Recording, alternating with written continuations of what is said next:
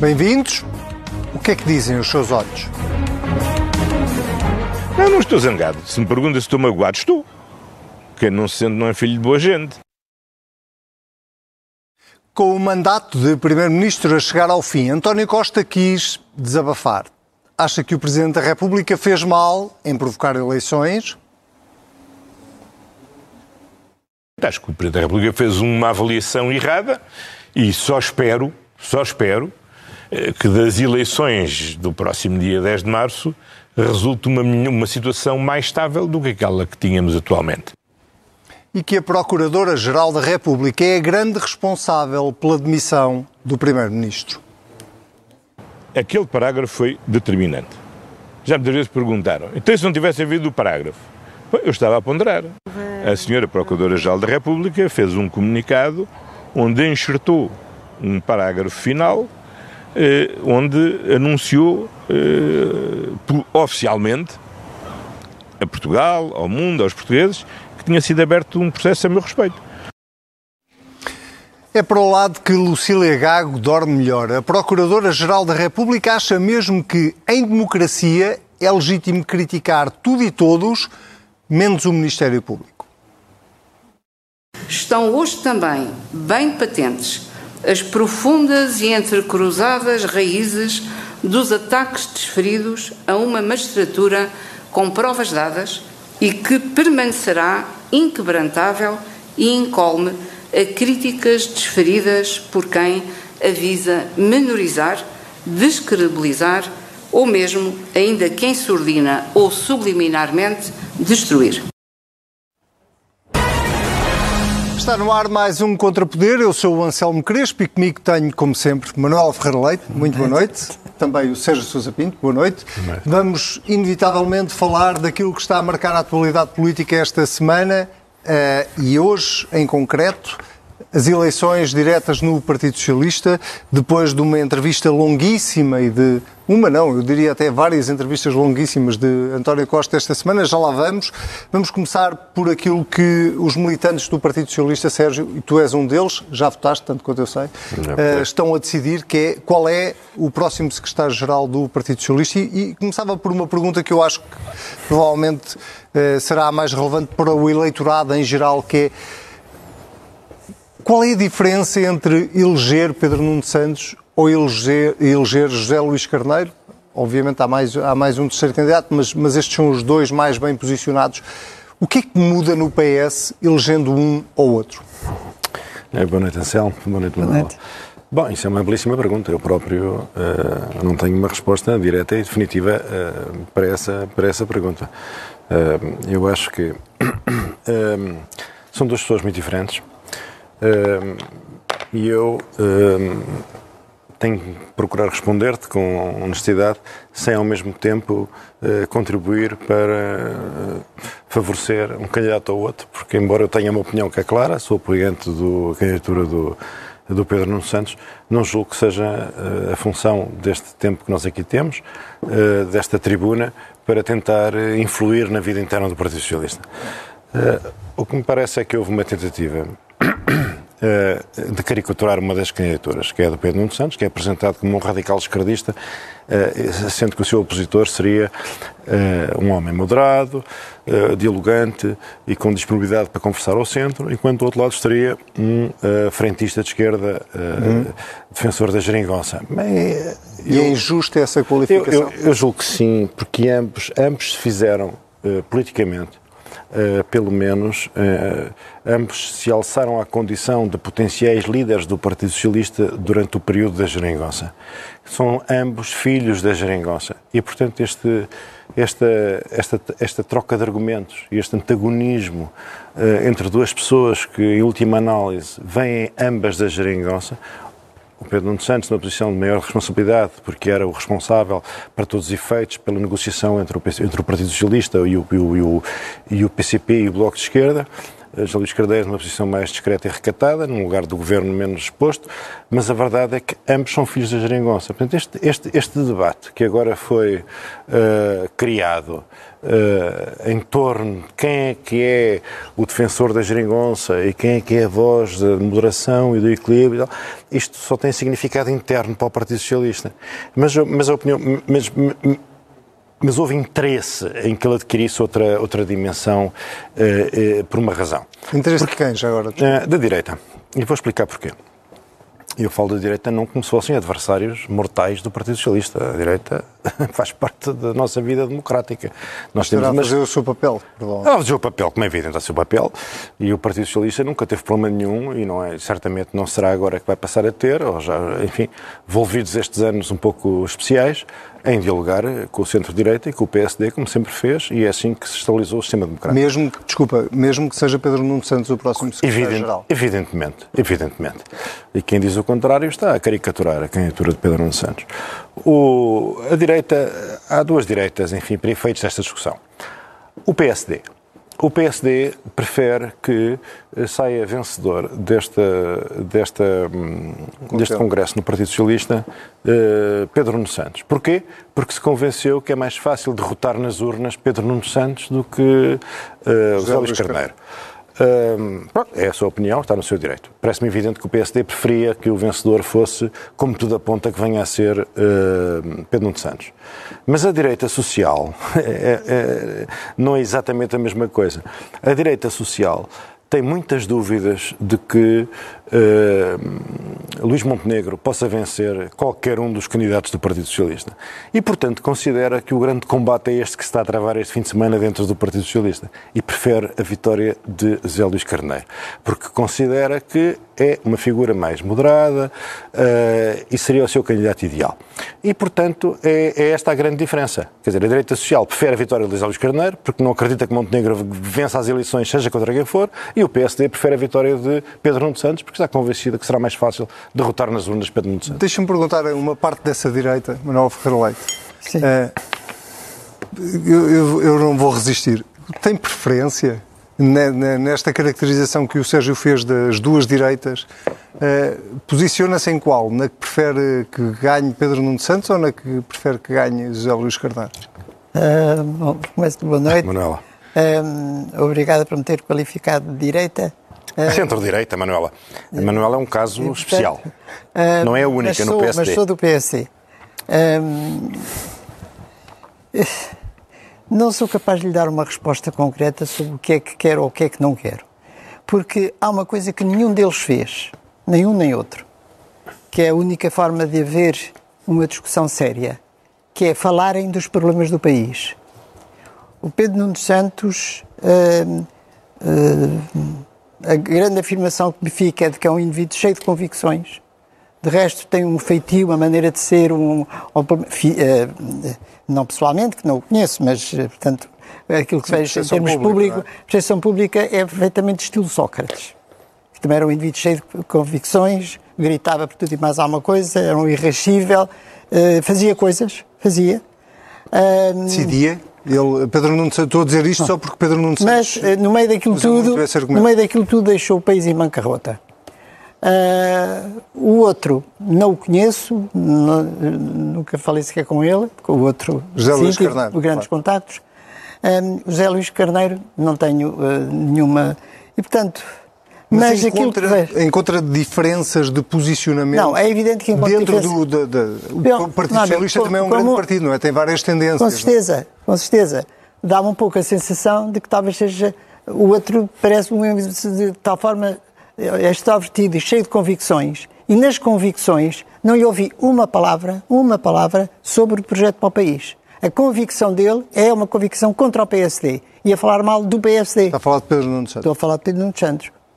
E, portanto, eh, isso é algo que torna a discussão, direi que pouco realista e com pouca adesão à realidade. Ah, eh, vinha agora para cá e ouvi, vinha, estava a fazer uh, declarações em qualquer lado e dizia que tinha muito, falando do, do António Costa, falando, dizendo que tinha um grande orgulho no trabalho realizado. Portanto, esta afirmação é alguma afirmação que não tem nenhuma adesão à realidade. Ter muito orgulho do trabalho realizado, eu pergunto onde é que está o trabalho realizado. E os portugueses vão perguntar. E, portanto, aquilo que nós não sabemos é o que é que cada um deles é capaz de dizer sobre, perante a situação real do país, sem qualquer espécie de fantasias. Sabemos que o país está pobre, está empobrecido. Sabemos que estamos numa situação de desagregação do Estado Social. O que é que cada um deles propõe para alterar isto? Porque o Costa já se sabe que não diz absolutamente nada penso que vamos falar ainda da entrevista. Já lá vamos, já lá vamos. Mas, oh, oh, posso fazer um pequeno claro, comentário? Claro, claro. É, oh, Manuela, uh, o Partido Socialista, uh, e a Manuela disse isto e tem toda a razão, uh, pelo menos no que à candidatura do Pedro Nuno Santos diz respeito, elegeu o PSD como adversário. Sim. Quando, quando o Partido Socialista, num passado não demasiado distante, para não dizer há um mês atrás, elegia como grande adversário o Chega, como grande risco para o regime. O PSD acusava o PS de estar a valorizar o Chega. E eu acho que o PSD tinha razão. Porque, também facto, pronto. Mas agora o PSD, o PS, não está a fazer isso. Fernando Santos o que está a fazer é eleger como seu principal adversário aquele que é naturalmente a única alternativa natural ao Partido Socialista, que é o PSD. Portanto, as coisas estão, estão, a, estão a reentrar nos eixos. O papel, o papel do PSD não é combater o Bloco de Esquerda, nem o PCP. E o papel do PS não é combater o Chega. Esta é que é a ordem natural é, das coisas. Isso é uma explicação uh, uh, lógica, só que está desintegrada de uma realidade que foi durante não sei quantos meses, para não dizer anos, uh, fortalecer suficientemente o Chega para que o PSD e a oposição ao PSD passasse a ser uma fantasia. E, portanto, está aqui esta falta de Uh, isso, se isso fosse. Uh, Mas eu concordo com se, isso. Pá, se isso fosse absolutamente, uh, enfim, convicto. O adversário isso... natural do Partido Socialista, os dois partidos, que são os dois eixos do regime, é do centro-esquerda à esquerda, o Partido Socialista, e o PSD do centro, do centro-direita à direita. Sim. Embora o PSD seja um partido curioso, que tem muita gente que se considera de centro-esquerda, e eu acho inteiramente legítimo. Quer dizer, embora o Partido Socialista, que eu saiba, não tem ninguém que se considere de centro-direita, mas há uma área de superposição entre o PS e o PSD. Seja como for, são os dois eixos... muitos catalogados como tal. Como? Apesar de no Partido Socialista haver muitos catalogados como tal. Sim, catalogados estás a, estás a referir-te a este teu pobre servidor. Também, não só, mas Sim, também. Mas isso eu, eu, eu chamava-me direita, mas não era direita uh, no sentido ideológico, era direita no Partido Socialista, que aliás foi, foi epíteto com o qual nunca me senti confortável, nunca, nunca fui direita nenhuma, mas uh, a narrativa oficialista impôs-me esse lugar e eu, enfim. Mas de, mas de, de qualquer de, forma, deixa-me de qualquer diga, forma diga, concluir. Portanto, direi que é um pouco indiferente, é um pouco indiferente em termos de país, qual é que deles é que vai ganhar. Porque se o, se o deles é... Para o PSD, é isso que eu lhe ia perguntar. Para o PSD é indiferente qual deles é que ganha? Eh, isso eu não sou capaz de dizer o que é que é a direção do partido pode, pode exatamente pensar. Não, pode ser o que eu penso. Pode ser o que eu penso. Claro, mas ser é o que eu a penso. opinião que me interessa Pronto. aqui. E aquilo que eu penso é que hum, qualquer deles não me inspira confiança para que, se ganhasse as eleições, pudesse de alguma forma eh, ter eh, uma política de país, porque a nenhum deles eu ouço falar disso. Deixa-me só por aqui. Mas, mas oh, Manuel, ainda, ainda bem que existe o, o Luís Montenegro, que certamente lhe inspira todas essas confianças.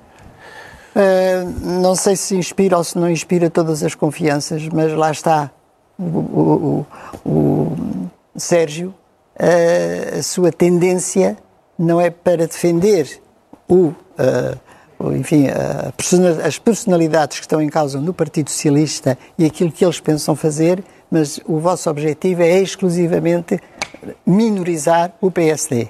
O que não devia ser a lógica quando se está a eleger um líder do Partido mas, Socialista. Mas, o Partido Socialista tem que. O Partido Socialista, até à data, que de resto isso surgiu na, bem na, na, na na entrevista de António Costa, não diz uma palavra sobre, sobre, ao fim de oito anos, não diz uma palavra de qual é que é o seu legado. E eles, candidatos, também não dizem. Portanto, nós não sabemos, ou pronto, eles estão, cada um deles está a partir de uma situação hum, orgulhosos do legado, uhum. uh, está a partir de uma situação que não é a situação objetiva. E como não é situação objetiva, não têm nada para dizer, ou não têm ideias, ou não querem, ou não a querem dizer, oh, mano, e atiram simplesmente a... Mas, mas, essa, mas lá ver. Tanto, oh, sério, desculpe só, mas qualquer, qualquer político só pode ser avaliado não é pela sua capacidade de lutar contra o seu adversário, mas é pela sua capacidade de resolver os problemas que lhe estão em mão. Bem, portanto, a capacidade de defender um, um adversário é uma, uma única e exclusiva lógica de poder. Quer dizer, eu quero estar no Partido Socialista e quero que o Partido Socialista esteja no poder, mesmo que não se faça absolutamente nada pelo país. Eu sou uma cidadã comum, como eu, como eu deve haver milhares deles, e milhões, que Uh, não estão muito interessados em saber se é o A, se é o B ou se é o C, que com mais coisa, menos coisa, faça progredir o país. Uh, outra coisa é dizer com o que é que vai, o que é que vai fazer. Portanto, isso, o que é que vai fazer, nenhum deles diz. Mas, oh, Manuel, por acaso, uh, isso com todo o respeito. Não, por amor de Deus, estamos a discutir. Luís Montenegro não tem explicado propriamente o que é que pretende fazer diferente. Mas a, minha, mas a pergunta foi, mas vê, a pergunta bem, que me fizeram... Bem vê, bem vê que no Partido Socialista, eh, confrontado com uma disputa interna, neste momento a, a, prioridade é resolver a disputa interna. Nenhum, nenhum dos candidatos, enfim, na posse das, das, suas faculdades, se lembraria de repudiar a herança de António Costa. Não. Portanto, não é isso que vão fazer. Estão a tentar aclarar com dificuldade eh, o que os distingue. Porque existe uma, existe uma candidatura, e, e, eu estou aqui numa situação ainda pior, porque quero pronunciar-me sobre a situação interna sem uh, ser desagradável para nenhuma, para nenhuma dos envolvidos. Com certeza. Porque acho que não é essa a minha função aqui. Mas agora o que lhe digo é, o debate sobre o país e sobre as grandes, sobre as grandes questões nacionais será travado na altura própria, não é certo. certamente agora. Mas também acha, mas também não, não acha que numa disputa interna do Partido Socialista esteja muito interessada em uh, desenvolver o perfil, a maneira de ser, as capacidades, o projeto de algo que não está neste momento em eleições. Eu percebo e concordo consigo, porque uma, uma, coisa que me entristece é que a discussão sobre a liderança do Partido Socialista tenha sido reduzida à estratégia de alianças do Partido Socialista. Se vai entender com o Bloco, se vai entender com o PCP, se vai entender com o PSD. Quer dizer, do grande outro político da geringonça saíram candidatos para todos os paladares. Isto é que é uma coisa Mas era exatamente aí que eu, era exatamente. Mas portanto, deixe-me só então só, diga, só diga, acabar. Diga. Definitivamente, não, definitivamente dizer-lhe que uh, em qualquer situação, seja qual for o que ganhe, aquilo que eu acho que é decisivo para o país vai ser qual é que é o futuro numas eleições legislativas, que vão ser dentro de poucos meses, e aí eu considero que tanto um como outro provavelmente são um desastre para o país se continuarem a dizer tanto quanto neste momento têm dito. Oh, oh, mas, mas que não, isto não é só 8 e 80, não é preciso dizer que as pessoas são um desastre para o país. Eu, repare, eu, ando, eu, eu, eu, eu faço estes comentários, consigo e não só. Eu nunca disse que Montenegro, em quem eu não, não, não, votarei em circunstância alguma, é um desastre para o país. Não é preciso qualificarmos as pessoas como não, desastre mas, para ouça, o país. Desculpe, mas, eu, mas então eu vou fazer uma correção. Não é um desastre para o país as pessoas. O que vai ser um desastre para o país, como foi o Costa, que não tenho nada contra ele, portanto, o que foi o desastre para o país é a ausência de políticas, a ausência de intervenção, a ausência de projeto, a ausência de coragem. Portanto, isso é que é aquilo que eu considero que é um desastre para o país se continuamos nesta situação mas, oh, em que tudo Manuela, está certo. Mas então, diga-me uma coisa. Sente-se confortável? Consegue, consegue identificar três políticas de ruptura de Luís Montenegro? Sobre as mas, quais nós mas estamos nós estamos neste momento a discutir, quando chegarmos à, à, antes das eleições, na próxima discussão das eleições, vamos discutir isso. Exatamente. Mas agora, neste momento... Exatamente. Neste momento Nessa altura vamos discutir isso. Não, não mas agora. neste momento... Estamos no meio das eleições internas do Partido Socialista. Mas eu não tenho... Então, então eu agora vou ficar calado e se discutem só vocês os dois. Não, não. Porque não, eu, porque não, eu sou... Isso, não, isso é que não pode acontecer. Não vou, não, porque eu, aquilo que eu não, eu estava eu, aquilo que eu não faço, aquilo que eu não faço é discutir, é meter o PSD na discussão da liderança do Partido Socialista. Acho Eu estava a deixar-vos uh, interagir, uh, mas, mas porque este é exatamente o formato do, do, deste programa, mas, mas Sérgio tinha um, uma pergunta em acrescento àquilo que, que, nós temos estado aqui a debater e que tem a ver exatamente com, com as diferenças ainda entre os dois candidatos. Uhum. Uh, e, e, a minha pergunta é esta, que é de, de, alguma forma, os militantes do Partido Socialista estão a decidir quem vai ser o próximo candidato a Primeiro-Ministro do Partido Socialista. Se nós não estivéssemos com eleições tão perto, isso já aconteceu no passado, provavelmente não, não, não, não, teríamos uma conversa nestes termos. Mas, mas a verdade é que há eleições a 10 de março e, portanto, o PS está numa corrida, num contrarrelógio para eh, escolher um, um, um, um secretário-geral que será o candidato a primeiro-ministro. E, e, a minha pergunta é essa, é se o debate interno que houve dentro do Partido Socialista não foi curto do ponto de vista das propostas e das ideias para o país, em certa medida, talvez porque os candidatos tiveram alguma dificuldade em descolar-se da herança à qual pertenceram. Bem, essa é uma pergunta uh, à qual só poderei responder da seguinte maneira. Claro que os candidatos tiveram dificuldades em explicitar as suas diferenças, mas isto tem a ver com esta dinâmica do calendário político nacional atabalhoada e precipitada, porque ninguém contava com a crise política, ninguém contava com a dissolução do Parlamento, ninguém contava com a admissão do Primeiro-Ministro, ninguém contava com o Congresso do PS, ninguém contava com a situação que estamos a viver. E, portanto, nós temos que perceber isso. Os candidatos têm procurado aclarar as suas diferenças. E as tuas, e as tuas dúvidas sobre quais sejam efetivamente as diferenças, porque notoriamente não embarcas nas simplificações e nas caricaturas, que um é a voz da moderação e outro é a voz do, do radicalismo, porque isso é uma. Isso é uma é, é, é uma distinção esquemática e que não uh, espelha a realidade.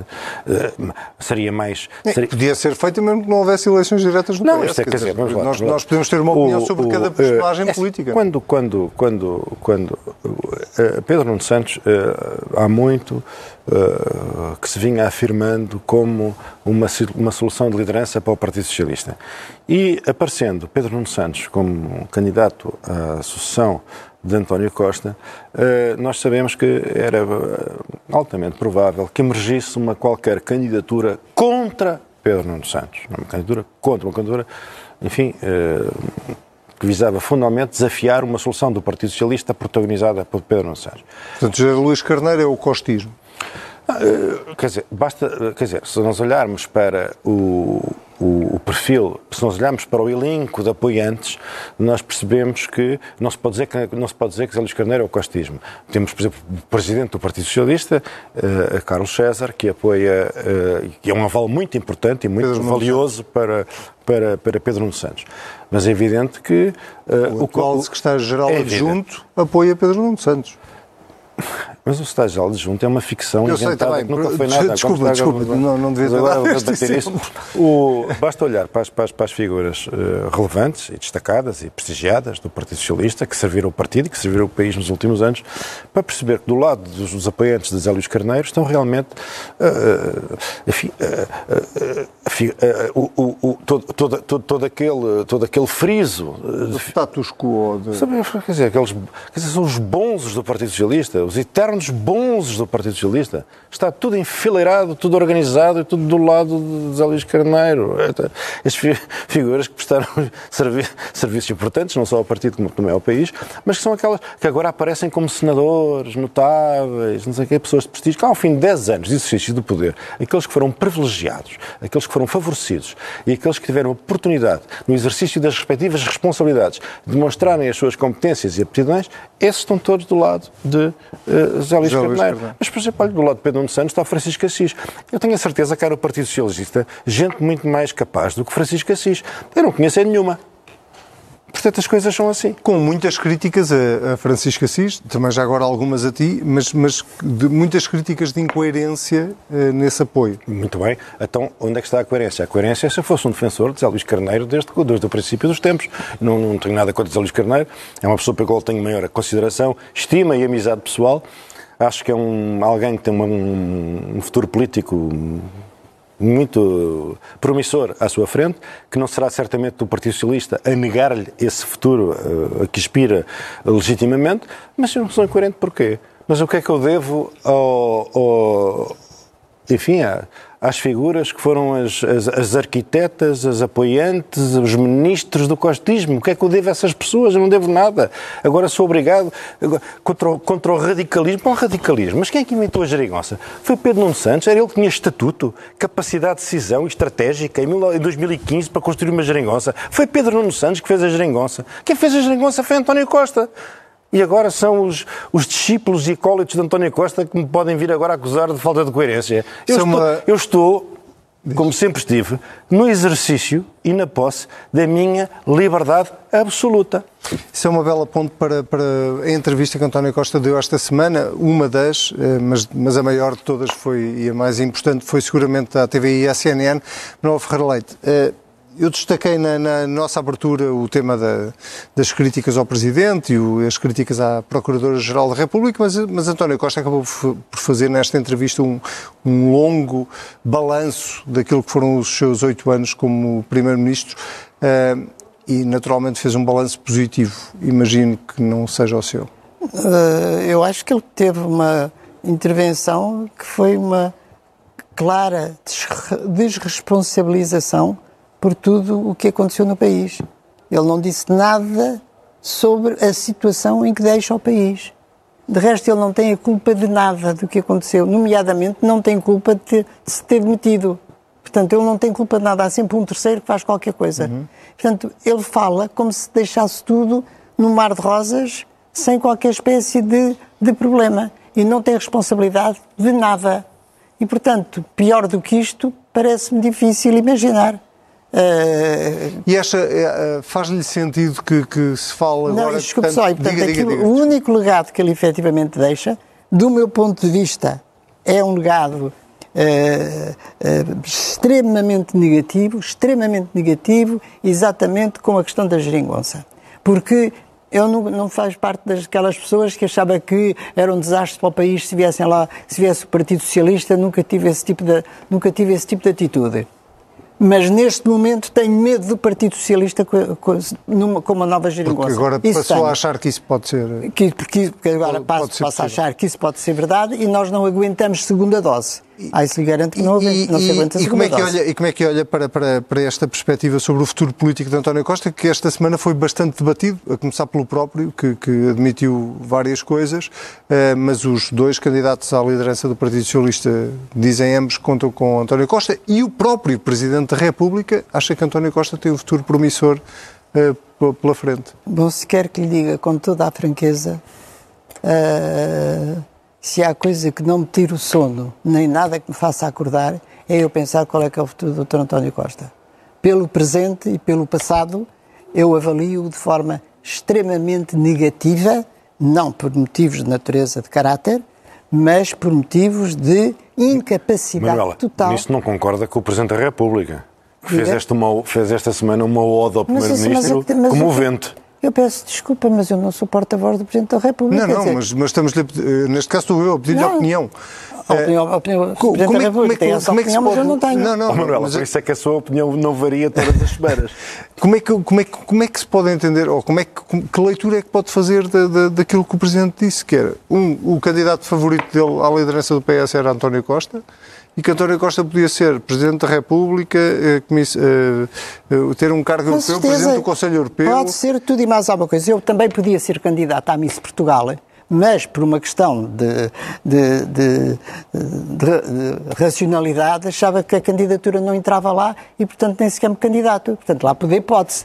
O problema é, sei que ele tem alguma consequência Acha que o Presidente usou de ironia na, na, nos elogios que fez ontem? Ah, isso eu não sou capaz de dizer. Se eu dissesse isso, era com certeza com ironia. Uh, uh, Sérgio, sobre, sobre, António Costa e o, o legado, já, mas, mas, sobretudo sobre, sobre o futuro de António Costa, tendo em conta que ele também entrou nesta campanha do Partido Socialista. Temos dois candidatos assumidamente a dizer que contam com António Costa para aquilo que ele quiser. António Costa ainda pode ser muito útil ao Partido Socialista? Eu, sobretudo, eu acho que a expectativa de António Costa é ser útil ao país, não é? Eh, eu acho que António Costa, eh, diga-se o que se disser a seu respeito, eu tenho sido muito crítico de António Costa, mas António Costa é o político mais importante do nosso país. É o, é o que está no, no vértice do, do, da, da, pirâmide. É o, é o político. Eh, Esse é que é o problema. Mas as coisas são como são. E é, e é, e é. E de repente, o político que marca este nosso período histórico, a figura marcante deste período histórico, mais importante, aquela que será lembrada, é António Costa. Que agora, que de repente foi arredada uh, para, uma, para uma espécie de limbo político, uhum. por causa desta crise e, do, e de uma série de dificuldades que ocorreram no, no, no, no, no governo. Não terá sido só o parágrafo, terão sido outras coisas, seja como for, está num, está num limbo que só pode ser resolvido pelo. pelo Supremo.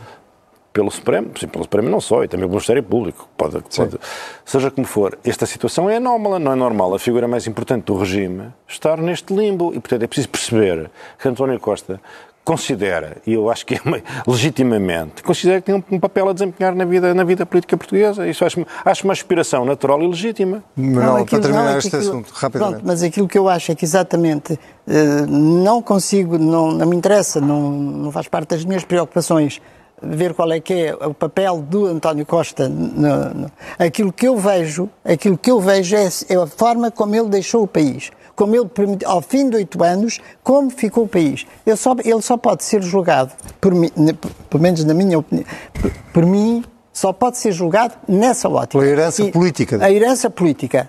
Qual é que é a, a, possibilidade que ele tem, ou que desejo, desejo todas as felicidades e pode-se pode -se candidatar a tudo o que quiser, mas não porque eu esteja preocupada não, com isso. Nem, nem, nem com o seu voto. Nem, nem, nem, com o meu voto, voto, nem com a minha chancela, no sentido de dizer que ela é a figura central neste momento do país, porque deixou o país numa situação absolutamente mas, mas, catastrófica. Mas ambos concordamos e, e reconhecemos que, idealmente, as grandes figuras da nossa vida democrática aparecem e desaparecem pela vontade popular, nas urnas, e não de outra maneira. Não está, não está convencido que eu acho que não.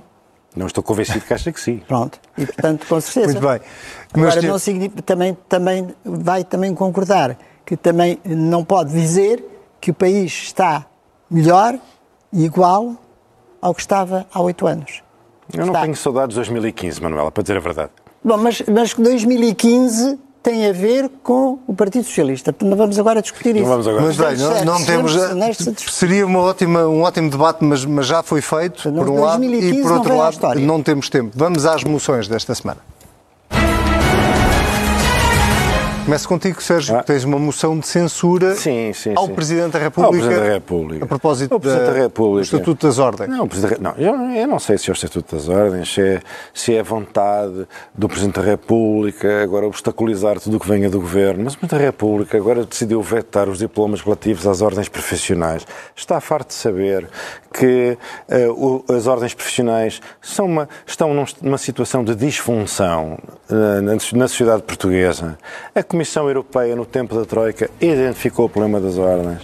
O governo, na altura, tentou resolvê-lo, não conseguiu. O governo do Partido Socialista tentou resolvê-lo e agora o, o, o Presidente da República veio vetá-lo. O Presidente da República, sobre o qual pairam estas suspensões das cunhas, veio tomar esta decisão em favor das corporações, que são o reverso da medalha das cunhas, porque uma sociedade corporativa é a sociedade das cunhas. Quem não tem cunha submete-se à regra da, da, da, proscrição pelas grandes corporações profissionais. Eu acho, sinceramente, que não, não havia nenhuma justificação para o Presidente da República se pôr do lado mais retrógrado, conservador, corporativo, bafiento da sociedade portuguesa. Tenho realmente lamento profundamente que o, o Presidente, o professor Marcelo Rebelo de Sousa, tenha tomado esta decisão que lhe ficou muito mal.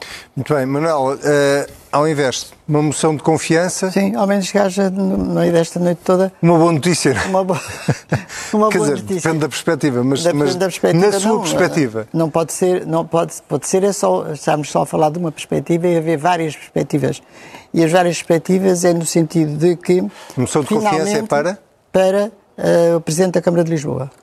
Carlos pelo, Moedas. Carlos Moedas. Pelo uh, facto de ter conseguido, numa negociação difícil, complexa e uh, duradoura, que já demorava aqui há uns tempos, uh, que finalmente a taxa turística que está estabelecida há vários anos e que é paga por todas as pessoas que, uhum. que visitam Lisboa, visitam Lisboa nomeadamente portugueses, vierem para o hotel, pagam taxa turística, que tenha conseguido que sejam os operadores turísticos, operadores turísticos que paguem essa mesma taxa quando trazem os cruzeiros para o país, porque tem efeitos não só na questão de receita para o Porto de Lisboa, como, como para a Câmara de Lisboa, e a necessidade que existe de, em termos ambientais, se modificar a situação da paragem Posso fazer um comentário sobre isso? Se for 10 segundos. Minúsculo. Estamos sempre a chorar com o nível de poluição que é elevado é na Avenida da Liberdade. Os cruzeiros são responsáveis por muito mais poluição para a cidade de Lisboa. Mas foi isso que eu disse. Eu sei, eu estou a concordar. Ah, tá Posso bem. concordar.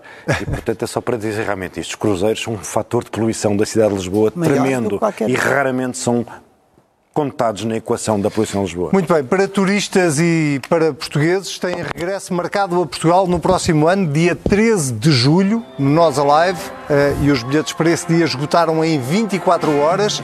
Estou a falar dos Pearl Jam, é com eles que me despeço esta semana, ao som deste cover de Elvis Presley, tocado ao vivo no ano 2000 em Las Vegas, e é também ao som deste, uh, deste som que me despeço Manuel Ferreira Leite. Uh, muito obrigado. Vou termos encontro marcado na próxima semana, também contigo, Sérgio Sousa Pinto, e despeço-me também de si, uh, prometendo que estamos sempre em cnnportugal.pt ou em qualquer plataforma de podcast. Até lá, tenha um ótimo fim de semana.